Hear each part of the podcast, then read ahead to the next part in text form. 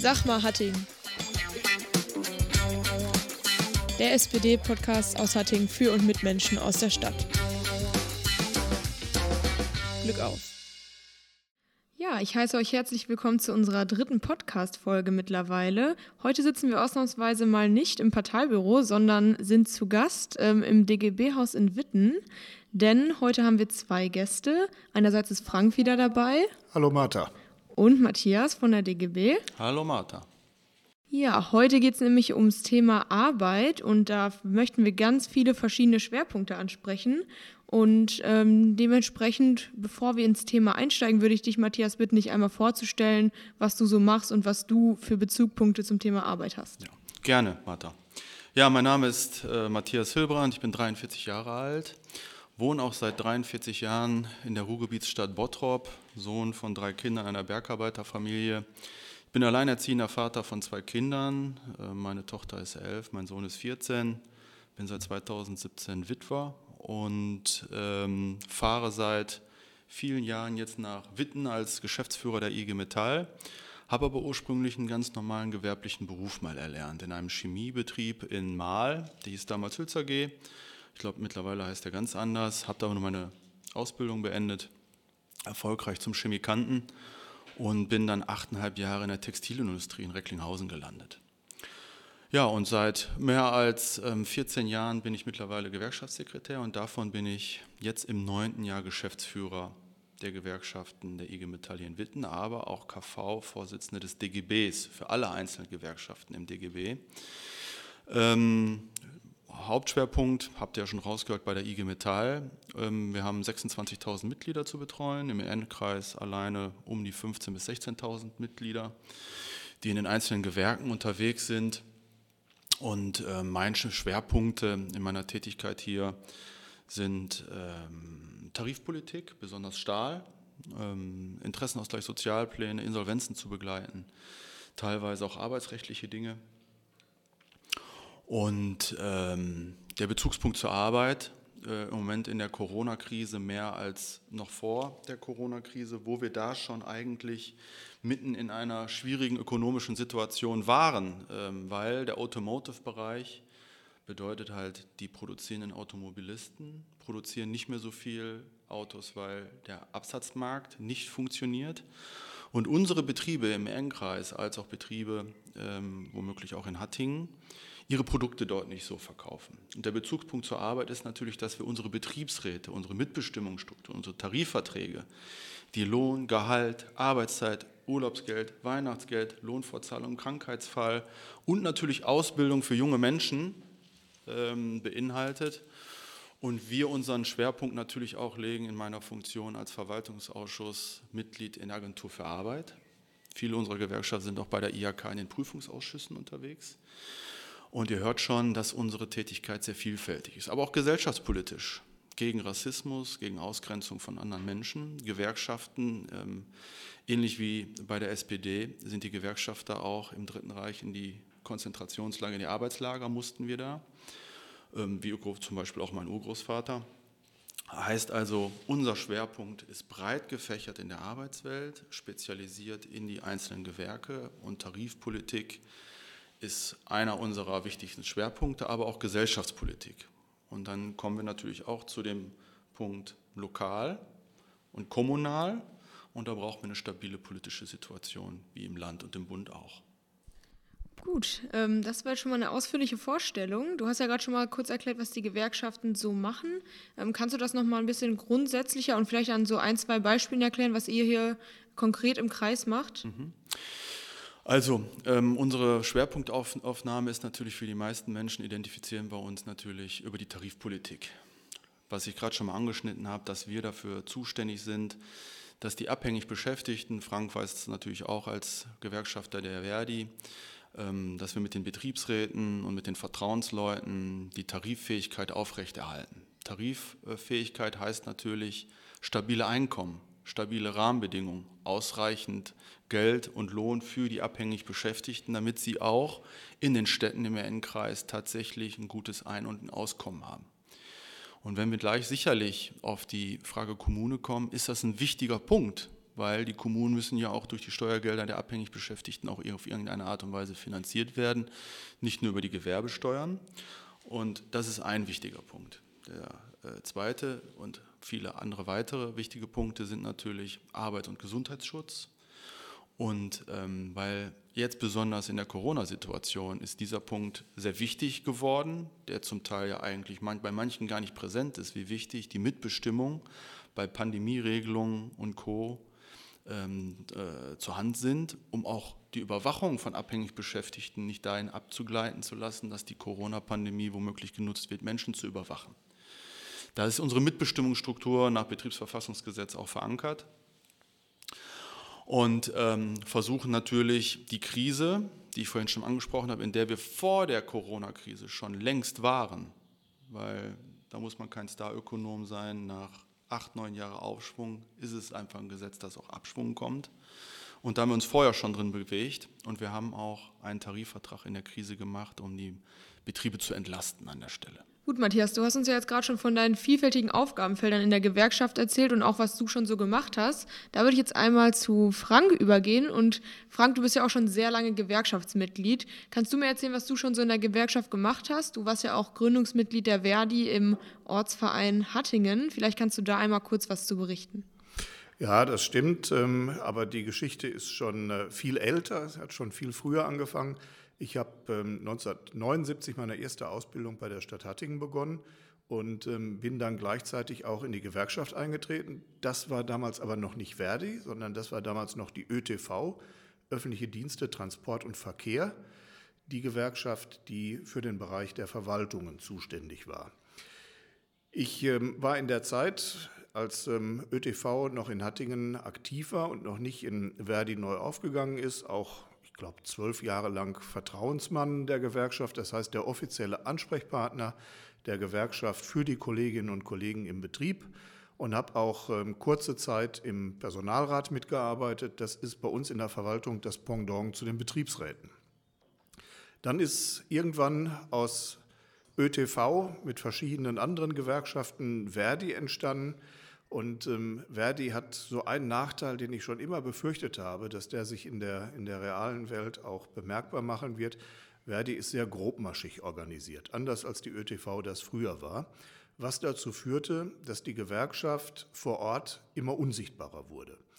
Das hat vielen von uns nicht gepasst und deswegen habe ich mich sehr schnell einer Initiative angeschlossen, Verdi in Hattingen wieder sichtbarer zu machen. Wie macht man das am besten? Indem man einen Ortsverein gründet, vor Ort aktiv wird, vor Ort Gewerkschaftsarbeit macht, Themen transportiert in die Betriebe hinein, aber auch in die Öffentlichkeit hinein, um nochmal darzustellen, hier, wir sind da, uns gibt's und wir sind auch wichtig für euch, nehmt das in Anspruch.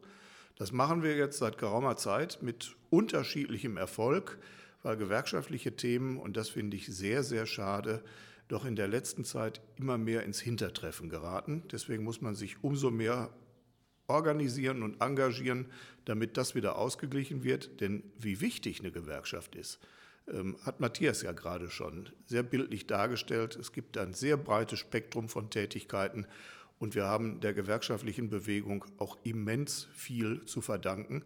Da sind viele fortschrittliche Dinge in den vergangenen Jahrzehnten geschaffen worden. Und jetzt geht es darum, dafür zu kämpfen, dass die nicht wieder rückwärts gedreht werden. Das ist eine der großen Gefahren, die ich im Moment sehe. Eure beiden langen gewerkschaftlichen Erfahrungen sprechen ja auch von einem sehr hohen persönlichen äh, Interesse an der Gewerkschaftsarbeit. Mich, mich würde da mal interessieren, welche Ziele ihr noch für die Gewerkschaft habt, die euch persönlich sehr am Herzen liegen, was in Zukunft in der Arbeitswelt noch verbessert werden soll.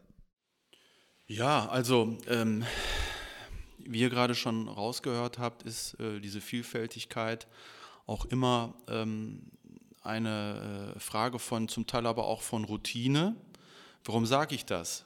Ähm, ich habe ja gerade besonders auf Tarifrunde abgestellt und auf Krise abgestellt. Aber Tarifrunde kann auch Aufbruch sein, Verteilungsproblematiken ähm, aufzudecken, besonders als wir in der Hochphase ähm, des Verkaufs von Gütern in der BRD ähm, auch profitieren müssen und dürfen. Das bedeutet, dass wir auch zum Lohnzuwachs ähm, ein Stück beitragen wollen. Das wollen wir natürlich weiter tun. dass die Menschen genug ähm, Auskommen vom, oder vom Einkommen auch ein Auskommen haben, weil äh, was uns, glaube ich, alle umtreibt in der Situation, in der wir jetzt sind, dass unsere Ziele sind für die Menschen, die hier leben, im EN-Kreis und in Hattingen, ähm, äh, vorzusorgen und Strategien zu entwickeln, wo die Menschen der zum Beispiel der Altersarmut, Kinderarmut entgehen muss, weil ähm, wenn ich mir vorstelle, bei uns in den Betrieben, wo gut eigentlich verdient wird, ein äh, Rentner durchschnittlich 1200 Euro Rente nur hat. Und ähm, wenn er versterben sollte als Vati, die Mami äh, erheblich weniger noch davon übrig bleiben, ist die Frage der Altersarmut eins der wichtigen. Dann Bildung für, jung, äh, für junge Menschen, also dieser Generationswechsel, den würde ich gerne nach vorne stellen. Und natürlich ähm, das größte Thema, was für Gewerkschaften gerade und besonders in der verarbeitenden Industrie wichtig ist, ist die Frage der Transformation. Wir haben gerade schon im Vorfeld mal über Wasserstofftechnologien gesprochen. Das soll jetzt nicht unser Thema sein, aber die Frage der Transformierung und der Fort- und Weiterbildung der abhängig Beschäftigten in Betrieben wird sehr, sehr wichtig und zentral sein. Und wo wir grundsätzlich im Ruhrgebiet kränkeln, dass die Kolleginnen und Kollegen in der Frage der Bildung weiter nach vorne gebracht werden müssen, weil die Arbeitswelt sich massiv verändern wird auf Grundlage der E-Mobilitätsfrage, dann noch erneuerbare Energien und äh, der Stahlkrise, in der wir uns befinden. Hattingen liegt ja direkt im Ehrenkreis nahe bei Witten und wir das ja gerade direkt bei den deutschen Edelstahlwerken merken, wie viele Arbeitsplätze jetzt in Gefahr sind, wenn wir da nicht die richtigen Antworten drauf haben. Das sind, glaube ich, ähm, mit die wichtigsten äh, Stützpfeiler, die wir, aber wir haben natürlich auch an vielen anderen Stellen noch weitere Verantwortungen, die wir äh, angehen müssen, aber vielleicht kommen wir da gleich nochmal drauf.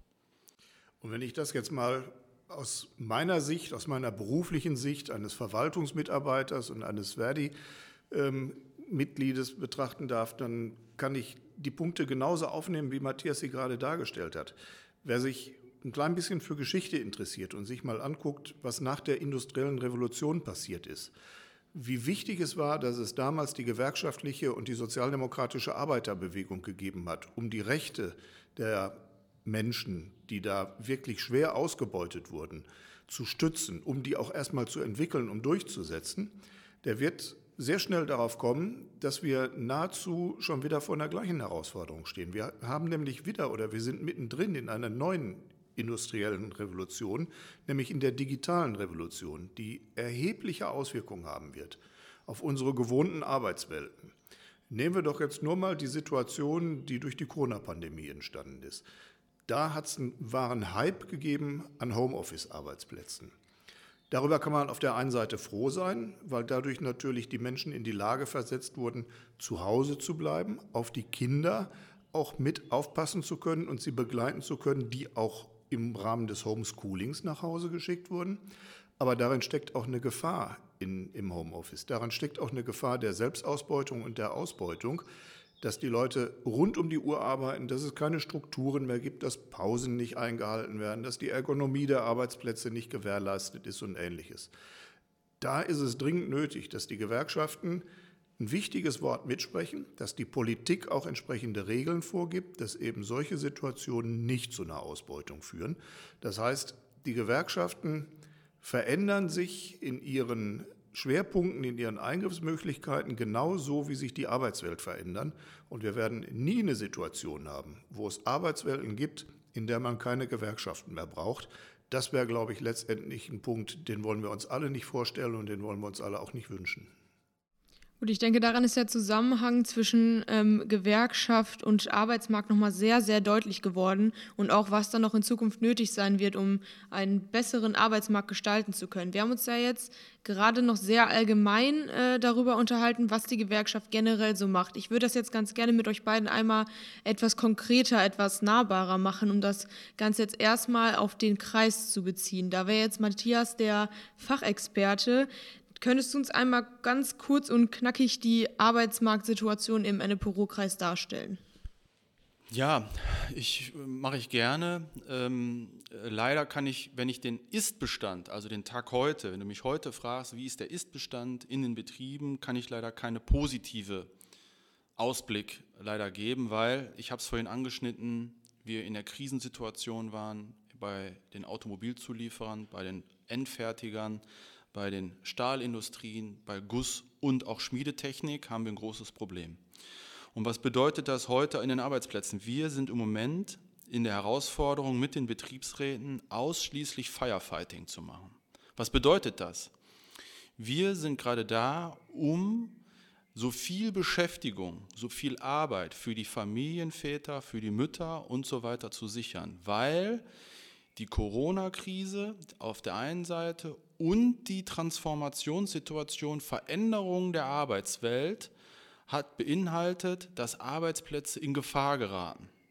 Und die Auftragslage, besonders für gewisse Branchen, gerade schlecht ist vor der Corona und nach der Krise. Deswegen gibt es ja diese Schutzschirmverfahren auch der Landesregierung. Aber nicht alle dürfen daran teilnehmen, weil sie schon vorher in der Krise waren. Und unsere Aufgabe wird es sein, in den Betrieben, die wir haben, wie zum Beispiel Automobilzulieferer hier vorne, einen Sanierungstarifvertrag anschreiben. Die Leute sollen einen Beitrag haben von ihrem Geld. Der Unternehmer muss selber auch Beiträge mitbringen und Aufträge mitbringen und generieren vom Markt, damit wir überhaupt weitermachen können. Wir müssen Verträge, und das heißt nicht nur Tarifverträge, sondern auch Interessenausgleich, Sozialpläne gerade in vielen Betrieben umsetzen. Wir haben Betriebe, die ähm, genau auf diese Dinge und Personalanpassung haben wir jetzt gerade auch zu gehen. Also das heißt also, der Betriebsrat, die IG Metall, der, die Einzelgewerkschaften des DGBs müssen mit dem Unternehmer einen Plan gemeinsam schmieden in vielen, vielen Betriebseinheiten, um auf den Markt zu re äh, richtig reagieren zu können. Weil, ähm, und da kommt auch wieder Politik ins Spiel, was ist Markt? Wir sagen natürlich, ähm, dass der Markt ja, sozial und für den abhängig Beschäftigten zum Teil auch da sein. Der Unternehmer sieht es komplett anders. Wir sind also in, auch in einem Verteilungskampf zwischen Kapital und Arbeit. Und da sagte Frank ja gerade, wie wichtig die Rollen äh, der Gewerkschaften sind und wie die Herausforderungen sind. Und ganz klar, wir haben in jedem Betrieb, ich weiß jetzt gar nicht, ob wir jetzt hier Namen nennen sollen, ich habe jetzt viele Betriebe, da mache ich äh, Sanierungstarifverträge fünf Jahre lang, aber irgendwann muss eine Sanierung auch beendet sein. Und wir haben viele Betriebe, da kann ich einige benennen. Und ich meine, denk mal, aus der Presse habt ihr entnommen, was bei DEW gerade äh, stattfindet. Da stehen ja zum Teil die 1700 abhängig Beschäftigten auf der Kippe. Wir haben Betriebe, Traditionsbetriebe, ähm, auch hier, die haben in den letzten Monaten und in den letzten zwei Jahren ihre Beschäftigung halbiert. Und dann ist die Frage, wo sollen denn die abhängig Beschäftigten letztendlich dann auch anschließend weiterarbeiten? Und wenn sie gegebenenfalls in die Rente kommen, muss sie auch finanzierbar sein.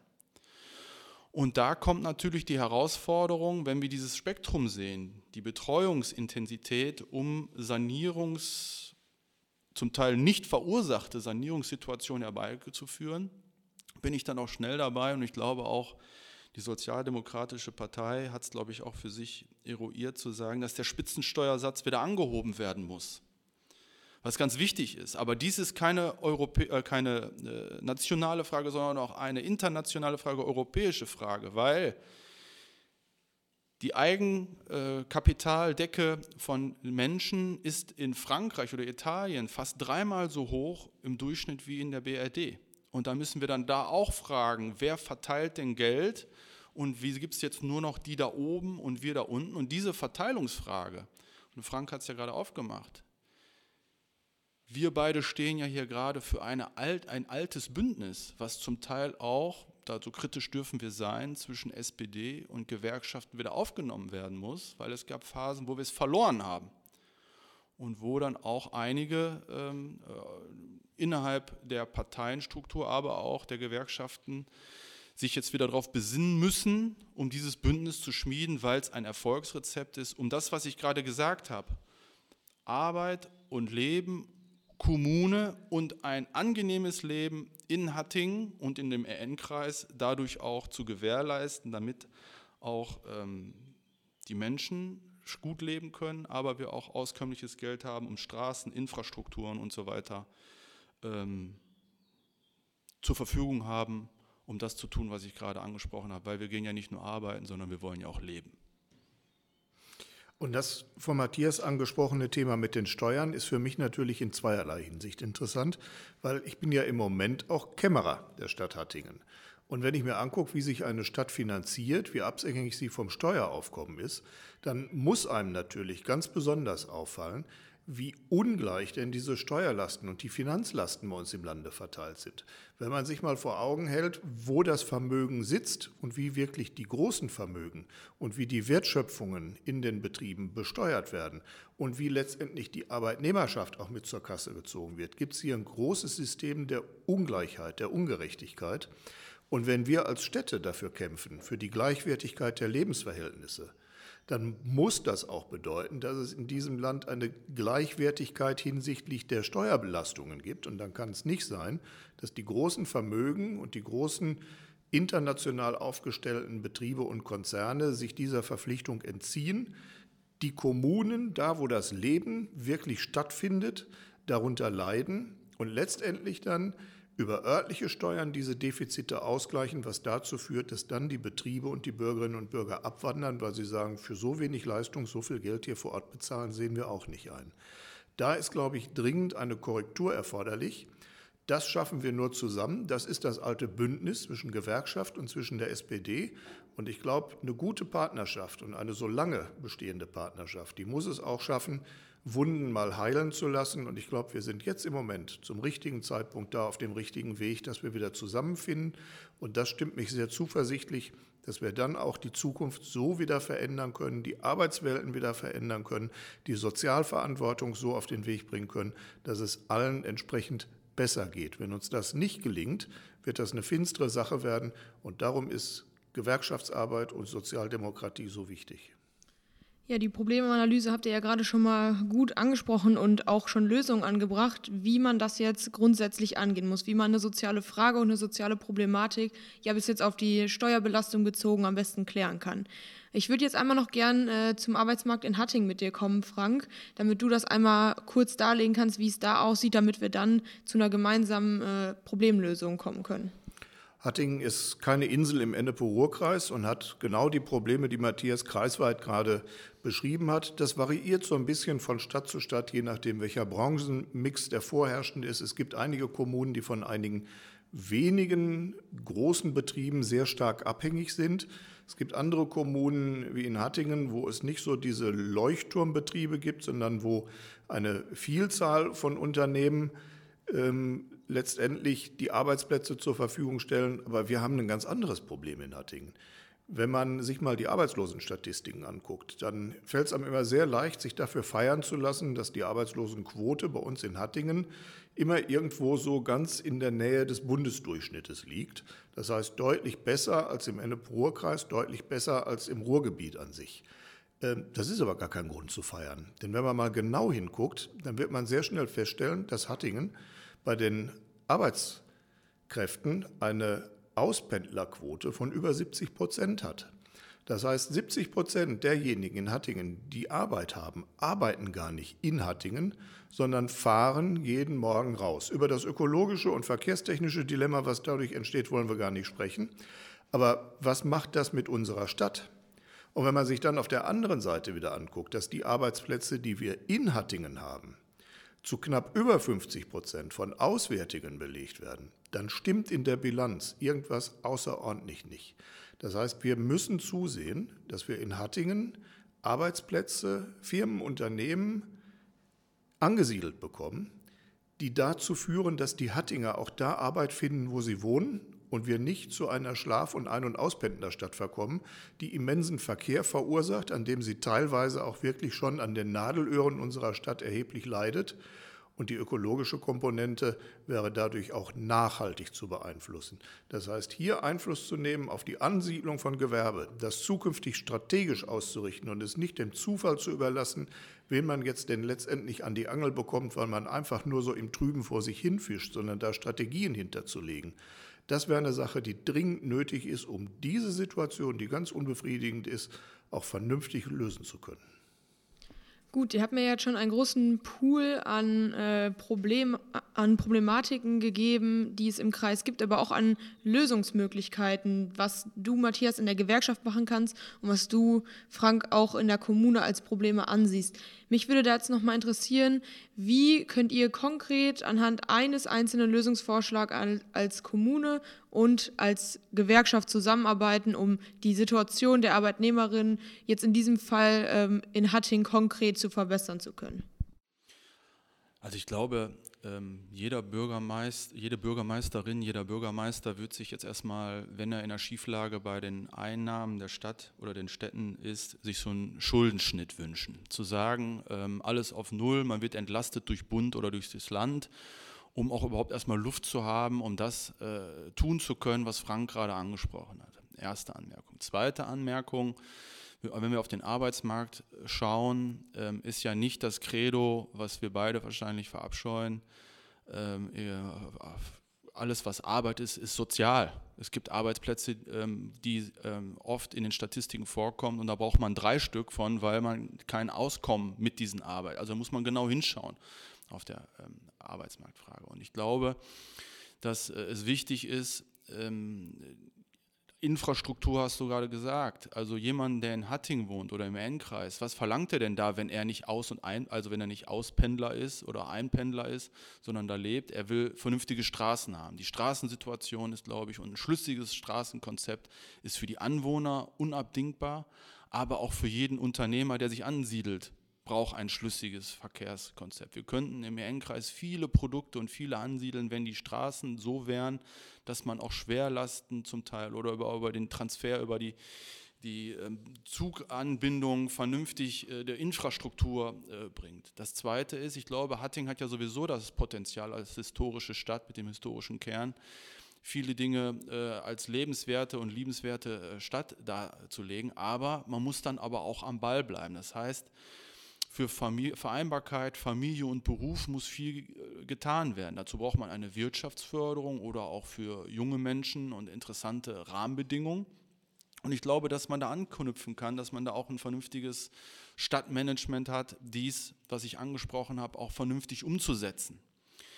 Das sind alles in so einem Interview meistens äh, große Überschriften und hinter jeder Überschrift steht eine lange, hart zu diskutierende Story mit den zuständigen Gewerkschaften, aber in erster Linie auch mit den zuständigen Ratsmitgliedern, die ihrer Verantwortung gerecht werden müssen und nicht nur sagen, ich bin jetzt Ratsmitglied ähm, und jetzt äh, müsst ihr mir hier die Welt erklären, sondern die müssen auch alle mitmachen, ihrer Verantwortung bewusst sein. Und da muss man dann auch äh, da an dieser Verantwortung appellieren, dass die dann auch diese Umsetzung, das ist das, was ich äh, als Themenpool mit den Überschriften, und da muss man auch eine wenn man äh, Vertreter der Menschen in Hattingen oder im Ennkreis ist, muss man dann aber auch konstruktiv zusammenarbeiten. Und ich glaube, das ist ausbaufähig in den Kommunen und nicht immer eine Blockadehaltung auf Grundlage ihres Parteibuchs äh, einzunehmen. Die einzigsten, die wir natürlich nicht akzeptieren, äh, sind die braunen Faschisten der AfD, die sind inakzeptabel. Aber alle anderen Demokraten müssen sich am Riemen reißen, sich vernünftig für die Menschen dann auch tatsächlich einzusetzen und keine Parteischarmützel in den Stadträten, in den Landräten oder im, im Landtag oder im Bundestag hinzulegen, weil sie Volksvertreter sind an der Stelle. Ich sehe drei Handlungsfelder, in denen auch ein Bürgermeister auf die Situation einwirken kann und bin auch fest entschlossen, diese drei Handlungsfelder zu belegen, wenn ich denn nach der nächsten Kommunalwahl die Möglichkeit zu bekomme. Das eine geht allerdings nur im Kontext mit einer überörtlichen Initiative. Wir brauchen eine vernünftige Finanzausstattung in unserer Kommune, damit wir dann vor Ort die Gewerbesteuer und die Grundsteuer senken können, denn zu hohe, überhohe Steuern sind ein Hemmnis für die Ansiedlung von Unternehmen und für die Schaffung von Arbeitsplätzen und belasten darüber hinaus die Arbeitnehmerinnen und Arbeitnehmer ja dann auch noch über die Grundsteuer. Der Punkt zwei ist einer, den man selbst in der Hand hat. Ich hatte es gerade schon angesprochen, gezielte Akquise von Unternehmen. Da muss man auch mal hingucken, wen man sich denn letztendlich an Land holt, obwohl man heute natürlich nicht mehr allzu wählerisch sein darf.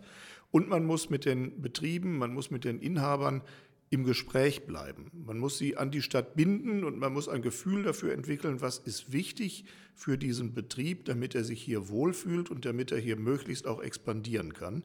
Und das Gleiche gilt auf der anderen Seite. Und da sehe ich im Moment noch einen ganz großen weißen Fleck auf der Landkarte, den ich gerne mit Farbe füllen möchte.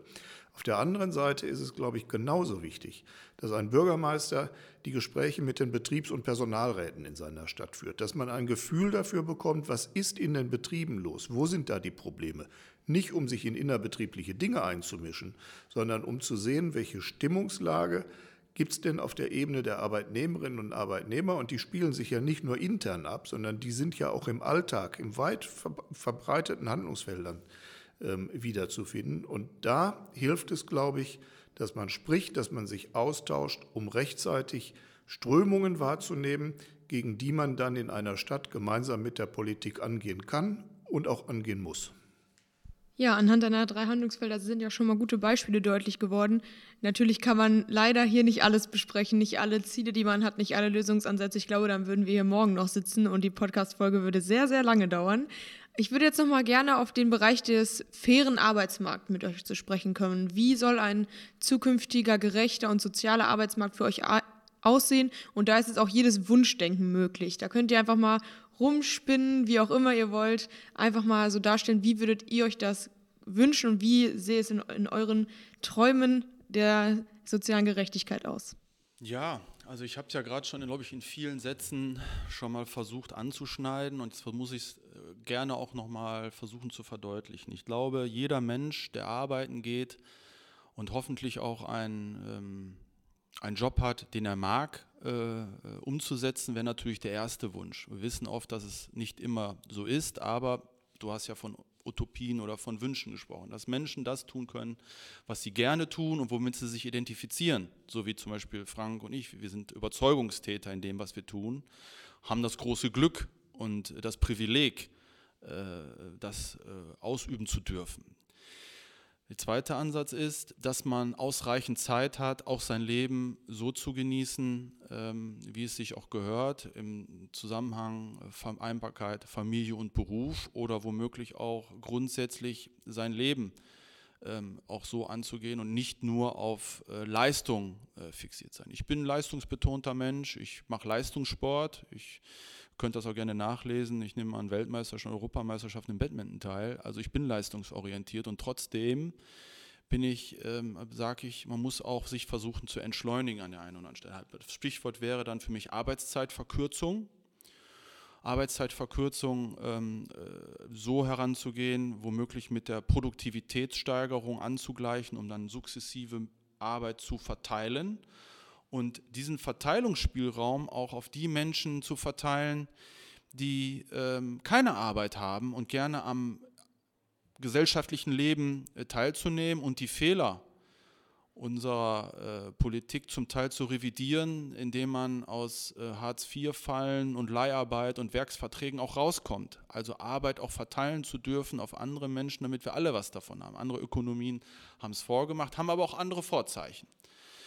Und dieses, was ich gerade angeschnitten habe, natürlich auch zu einem vernünftigen Auskommen, um letztendlich sein Leben zu gestalten, aber auch, ähm, wenn man dann hinten raus äh, dann zwei Punkte noch ansprechen, das habe ich vorhin schon mal gemacht, Rente muss stimmen, man kann nicht 50 oder 45 Jahre arbeiten gehen und am Ende bleibt einem nur noch 43 Prozent oder wie auch immer übrig und dann muss ich noch Steuern an der einen oder anderen Stelle äh, davon zahlen. Da muss man, glaube ich, nochmal überdenken, dieses, ich bin ein Fan der Solidarkasse, aber da müssen auch alle einzahlen. Da müssen auch Beamte, Bundestagsabgeordnete, Landtagsabgeordnete, alle einzahlen. So ist Solidarität. Und wir müssen eine Zukunft für unsere jungen Menschen, für die Jugendlichen, so wie zum Beispiel mein Sohn ist 14 und weiß jetzt nicht, welches Praktikum er machen soll.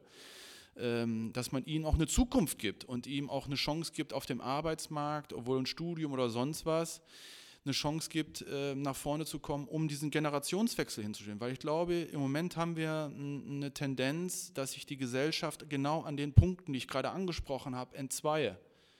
Ich mache es nochmal klar. Die, die Arbeit haben, sind schon die, die da oben sind, die sind schon etabliert und die, die keine haben, sind die da unten. Und die werden auch noch ausgespielt. Besonders von den Faschisten übrigens, Jung gegen Alt, Menschen mit Immigrationshintergrund gegen Menschen mit ohne Immigrationshintergrund. Ja, und das brauchen wir alles nicht. Und äh, da denke ich, sollten wir darauf abzielen, Stichwort also vernünftig, habe ich gerade schon gesagt, die Verteilungsfrage muss nochmal gestellt sein. Und wer schafft Werte? Das sind die abhängig Beschäftigten. Ein Betrieb oder eine Behörde wäre nichts, aber auch gar nichts ohne ihre Beschäftigten, gegebenenfalls ein Museum. Und das andere ist ganz einfach, ähm, dass ich denke, dass die Menschen auch es wert sind, ähm, gerecht zu entlohnen und dass unsere Gesellschaft es auch wert ist, da nochmal anzusetzen. Äh, diese Überschriften, du sagst es ja richtig, die müssen wir alle mit Leben füllen und dazu haben wir jetzt keine Zeit, alles ökonomisch und gesellschaftspolitisch zu füllen, aber daran müssen wir arbeiten. Ich glaube, dann wird die Gesellschaft auch ein wenig wieder sich befrieden und nicht jeden Tag ähm, werden uns Horrorszenarien äh, dargelegt, wie äh, uneins sich unsere Gesellschaft gerade ist und ähm, die, die dann immer auch äh, Brandbeschleuniger spielen, die werden dann auch neutralisiert. Mein Traum und meine Utopie wäre eine Gesellschaft mit Vollbeschäftigung, in der es für die Arbeitnehmerinnen und Arbeitnehmer eine klare, ausbalancierte Work-Life-Balance gibt, sodass das Arbeiten nicht zu Lasten des Privatlebens und schon gar nicht zu Lasten der Gesundheit geht, dass die Löhne und Gehälter so abgebildet werden, dass die Schere zwischen Arm und Reich, zwischen den Unternehmern, zwischen den, den Shareholdern und der Arbeitnehmerschaft nicht ständig größer wird, sondern auf ein ganz vernünftiges, vertretbares, faires Maß eben zurückgekoppelt wird, so dass jeder die Gelegenheit hat, auch Teilhabe an dem aktiven oder aktive Teilhabe hier in unserer Gesellschaft ähm, realisieren zu können. Und wenn das Ganze dann noch so aufgebaut ist, dass man am Ende eines Arbeitslebens, wenn man in die Rente geht, sorgenlos sein Alter genießen kann. Dann sind wir, glaube ich, einer Utopie sehr nahe, von der wir alle wissen, dass da noch viel harte Arbeit drinsteckt, wenn wir auch nur annähernd dahin wollen. Aber dann machen wir es eben. Ja, ich danke euch beiden sehr für diese sehr konkreten Schlussstatements, wo nochmal Begriffe gefallen sind, die auf jeden Fall immer wichtig sind. Ein zukunftsfähiger Arbeitsmarkt, eine gerechte Verteilung. Das sind natürlich Utopien, aber das sind immer noch Punkte, an denen wir stetig arbeiten und auch gemeinsam, denke ich, arbeiten wollen und können. Ähm, dementsprechend würde ich gerne mit diesen schönen Schlu Schlussstatements, in denen auf jeden Fall eure beiden Positionen sehr schön deutlich geworden sind, äh, zum Ende dieser Folge kommen. Ähm, wenn ihr beide dem nichts mehr hinzuzufügen habt, dann äh, würde ich die Folge hiermit sehr gerne beenden. Ich bedanke mich, dass ihr beide dabei wart. Matthias, dass wir dich hier besuchen durften, dass wir hier unsere Folge aufnehmen durften und dass wir deine Expertise dabei hatten. Und ähm, ich hoffe, auch unseren Zuhörern hat es wie jedes Mal gefallen. Und wir, ich hoffe, wir sehen uns in der nächsten Folge oder wir hören uns eher in der nächsten Folge wieder. Tschüss, bis zum nächsten Mal. Ja, auf Wiedersehen, hat mir viel Spaß gemacht oder hören. Herzliches Glück auf.